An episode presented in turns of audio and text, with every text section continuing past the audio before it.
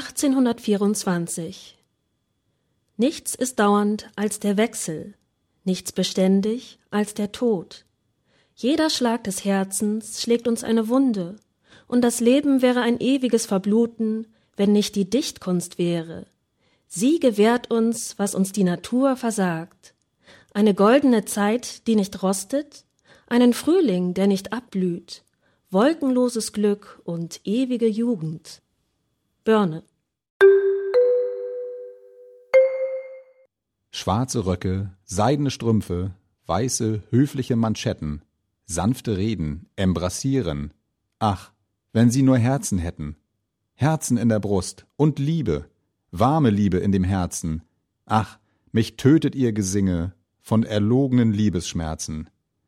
Auf die Berge will ich steigen, wo die frommen Hütten stehen, wo die Brust sich frei erschließet und die freien Lüfte wehen.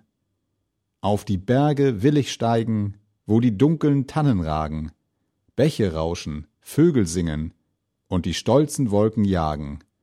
Lebet wohl, ihr glatten Seele, glatte Herren, glatte Frauen, auf die Berge will ich steigen, lachend auf euch niederschauen. Auf der Chaussee wehte frische Morgenluft, und die Vögel sangen gar freudig, und auch mir wurde allmählich wieder frisch und freudig zumute.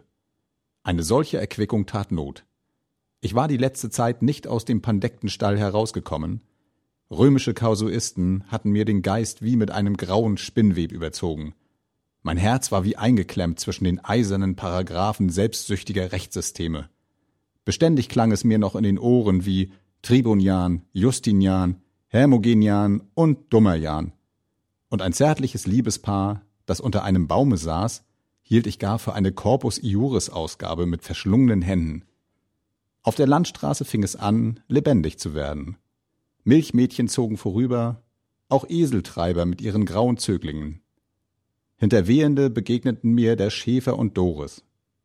Dieses ist nicht das idyllische Paar, wovon Gessner singt, sondern es sind wohlbestallte Universitätspedelle, die wachsam aufpassen müssen, dass sich keine Studenten in Boften duellieren und dass keine neuen Ideen, die noch immer einige Dezennien vor Göttingen Quarantäne halten müssen, von einem spekulierenden Privatdozenten eingeschmuggelt werden. Schäfer grüßte mich sehr kollegialisch, denn er ist ebenfalls Schriftsteller und hat meine in seinen halbjährigen Schriften oft erwähnt. Wie er mich denn auch außerdem oft zitiert hat und, wenn er mich nicht zu Hause fand, immer so gütig war, die Zitation mit Kreide auf meine Stubentür zu schreiben. Dann und wann rollte auch ein Einspänner vorüber, wohlbepackt mit Studenten, die für die Ferienzeit oder auch für immer wegreisten. In solch einer Universitätsstadt ist ein beständiges Kommen und Abgehen. Alle drei Jahre findet man dort eine neue Studentengeneration. Das ist ein ewiger Menschenstrom, wo eine Semesterwelle die andere fortdrängt und nur die alten Professoren bleiben stehen in dieser allgemeinen Bewegung, unerschütterlich fest, gleich den Pyramiden Ägyptens. Nur dass in diesen Universitätspyramiden keine Weisheit verborgen ist.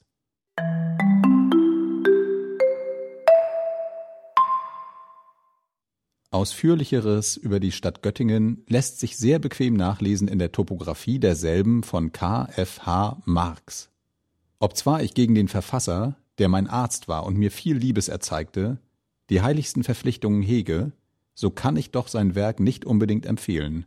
Und ich muss tadeln, dass er jener falschen Meinung, als hätten die Göttingerinnen allzu große Füße, nicht streng genug widerspricht.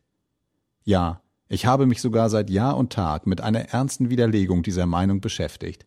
Ich habe deshalb vergleichende Anatomie gehört, die seltensten Werke auf der Bibliothek exerpiert auf der Wehernder Straße stundenlang die Füße der vorübergehenden Damen studiert und in der grundgelehrten Abhandlung, so die Resultate dieser Studien enthalten wird, spreche ich erstens von den Füßen überhaupt, zweitens von den Füßen bei den Alten, drittens von den Füßen der Elefanten, viertens von den Füßen der Göttingerinnen, fünftens stelle ich alles zusammen, was über diese Füße auf Ulrichsgarten schon gesagt worden, Sechstens betrachte ich diese Füße in ihrem Zusammenhang und verbreite mich bei dieser Gelegenheit auch über Waden, Knie und so weiter.